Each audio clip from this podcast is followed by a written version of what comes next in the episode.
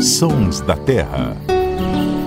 Olá, seja muito bem-vindo. Esse é o podcast do Terra da Gente em parceria com a Rádio CBN. Eu sou Marcelo Ferri, repórter do Terra da Gente, e aqui comigo estão, mais uma vez, a Ananda Porto, minha colega. Tudo bom, Ananda? Tudo bem, é sempre uma alegria estar aqui com vocês. Toda nossa. E o biólogo Luciano Lima, como vai, Luciano? Como vai, Marcelo? Oi, Ananda. Um prazer enorme estar com vocês aqui em mais um Sons da Terra. E eu duvido que você tenha descoberto quem é o dono dessa voz. Aliás, é uma voz baixinha, tem que ouvir várias vezes, aumentar o som do rádio aí para conseguir ouvir essa voz. Ou do celular, enfim, onde você esteja ouvindo. Aliás, eu nunca tinha ouvido e nem imaginava que esse bicho tinha som, muito menos que ele se comunicava através de som. Que bicho é esse, hein? Pois acredite, estamos falando do som da tartaruga. Isso mesmo, mais precisamente da tartaruga da Amazônia. É um ruído tão baixinho e tão curtinho que a gente mal consegue ouvir. Mas, segundo os pesquisadores da WCS Brasil, esses sons são importantíssimos para que as tartarugas consigam se orientar. Você já tinha ouvido o som da tartaruga, Nanda? Não, de maneira alguma, né? A gente aqui aprende, estuda, é tudo ao mesmo tempo e descobre coisas novas. E para mim isso também foi uma descoberta, né?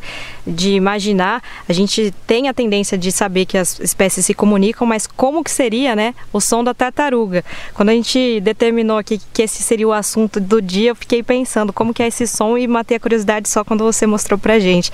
E não sou só eu que fiquei surpresa com isso não. Quando eu vim para cá para gravar, me perguntaram: "Ah, o que você vai fazer?" Eu falei: "A gente tá gravando agora os sons da Terra" perguntaram o tema, eu falei tartaruga. Ah, mas tartaruga tem som? Então aqui a gente aprende tudo junto, traz informação, isso que, que importa, né? Eu nunca ouvi, nunca tinha escutado, né, até, até então, o som da tartaruga. Quase não consigo mas... ouvir agora, né? Porque é tão curtinho o som que quase não dá para ouvir mesmo. Exatamente, essa coisa de som é curiosa por isso, porque é um som muito delicado até, né? Você tem que estar tá bem focado, prestando atenção, porque é muito sutil. E, e, como todas as espécies, né, que a gente gosta de, a gente está nos sons da terra, a gente tem que falar dessa questão dos sons eles existem para comunicação, para as espécies se comunicarem de certa forma, passarem informação uma para outra. E no caso da tartaruga não é diferente, né? Elas precisam ali trocar informação e inclusive por que, que ela emite som, né?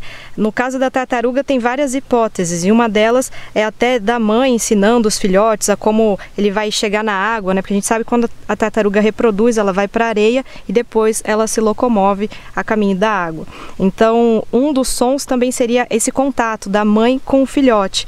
E além disso, a gente pensa num som só, mas uma curiosidade aí que uma pesquisadora já adiantou pra gente que são mais de 10 sons diferentes. Então, assim, é muita curiosidade num, num episódio só aqui, num encontro só, né? E a gente tem a oportunidade, então, de, de trazer também voz da experiência, né? A gente vai ouvir, então, agora a ecóloga Camila Ferrara, que foi quem fez algumas dessas gravações muito especiais da tartaruga. Camila, conta pra gente o que mais esses sons revelaram sobre essas espécies. Olá pessoal, tudo bem? É um prazer estar participando do programa. Durante muitos anos, a, os quelônios, né, esse grupo taxonômico das tartarugas, os quelônios, eles foram considerados como animais surdos e mudos. Então a gente começou a gravar o trabalho, foi um trabalho super interessante porque no começo a gente não sabia o que a gente ia encontrar. Então, no primeiro ano, a gente gravou os adultos e começou a se perguntar, né? E que mais? No segundo ano, a gente começou a gravar os filhotes. E aí, de novo, a gente se perguntou, mas e aí, quando esses animais começam a vocalizar de fato? E aí eu comecei a gravar os ovos. Então, esse primeiro coisa que o estudo revelou foi que esses animais utilizam o som para se comunicar desde a fase embrionária. Uma outra revelação bem é, bacana que o trabalho nos trouxe foi o cuidado parental. Através da comunicação acústica, a gente conseguiu provar que existe o cuidado parental entre a tartaruga, na tartaruga da Amazônia, essa espécie que eu estudei, onde as fêmeas elas ficam nessa área de reprodução até o nascimento dos filhotes, para que eles migrem juntos para a floresta alagada, onde eles têm alimentação e proteção. É, Camila, prazer enorme ter você aqui com a gente aqui no Sons da Terra. Eu, assim como o Marcelo e a Ananda, mesmo sendo biólogo, fiquei super surpreso é, em saber não apenas que uma espécie de quelônio, né, as tartarugas são quelônios, é, no linguajar aí dos biólogos, é, produz som, mas não é só o som, né? Ela tem um repertório vocal, são vários sons diferentes. E eu fiquei com a seguinte curiosidade: é, além é, da tartaruga da Amazônia, existem outras espécies aí de quelônios, de tartarugas, é, caga do jabuti, sei lá, ou até mesmo tartaruga marinha, que produzem sons? Isso existe, isso documentado? Atualmente, a gente sabe que cerca de 50 espécies mais ou menos de tartaruga são cerca de 361 espécies no mundo e até hoje a gente tem comprovado mais de 50 espécies. Dentre essas tem tartaruga marinha, tartaruga de água doce, espalhadas pelo mundo. A gente vai até hum, publicar um paper agora e a gente mostra que todas as famílias de tartaruga utilizam sim som para se comunicar. Eu mesmo já gravei tartaruga marinha, já gravei tartaruga terrestre, já gravei outras espécies de tartaruga de rio. Então, sim, é, todas as espécies de tartaruga usam som para se comunicar. Até hoje, as que a gente testou, né? Camila, eu fiquei com uma curiosidade. Como é que você teve a ideia de gravação de tartaruga? Bom, essa pesquisa a gente começou ela em 2008 mas foi a ideia de fazer esse trabalho foi quando a gente conheceu esse primeiro trabalho feito na Austrália, né, por Jacqueline Giles. Era um assunto novo. É, o começo foi bem desafiador, muita gente me questionando se eu ia ter coragem de fazer meu doutorado com isso, com um assunto tão novo que ninguém sabia nada, se eu ia realmente me arriscar. E aí foi o que eu te falei, né? A gente precisava acreditar, a gente sabia que era uma espécie muito social. Então a gente começou a gravar os bichos e o que foi muito legal na pesquisa foi que ao longo da pesquisa do doutorado, principalmente, é, hoje em dia meu trabalho está muito mais focado em conservação, mas continuo fazendo pesquisa com acústica, assim, com alunos é, e com alguns colaboradores.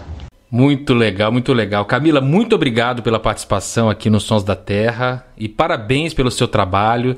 É impressionante como a, até que ponto, né, até onde a ciência chega e a importância de se estudar essas espécies, né, Luciano, que são muito ameaçadas. Tanto as tartarugas de rio quanto as marinhas são extremamente ameaçadas. Exatamente, Ferreira. São animais que aí tem vários diferentes tipos de ameaça, né? Desde poluição dos oceanos até caça até captura acidental em, em redes de pesca.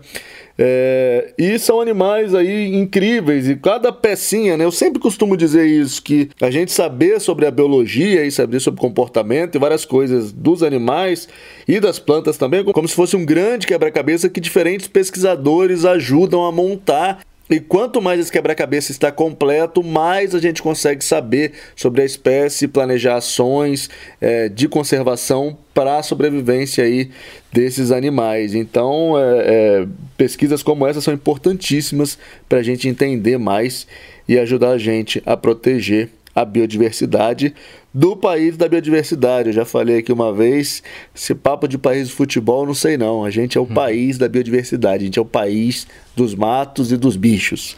É, e o horizonte de descobertas é realmente infinito. Bom, se você quiser conhecer algumas das espécies de tartarugas brasileiras, acesse agora o nosso Instagram, o arroba Terra da Gente. Tem uma matéria completa também no terradagente.com.br. Se você quiser ouvir de novo o som da tartaruga, quiser compartilhar essa curiosidade com seus amigos, enfim, com quem você quiser, pode também acessar o site ou o seu agregador de podcasts preferido. A gente está em todos, Spotify, é, Deezer, Google Podcasts, enfim, todos nós estamos. É isso aí, Luciano Lima e Ananda Porto, muito obrigado e até a próxima. Tchau, gente. É um prazer sempre estar aqui com vocês. Obrigado pela aula, né? Hoje foi uma grande aula.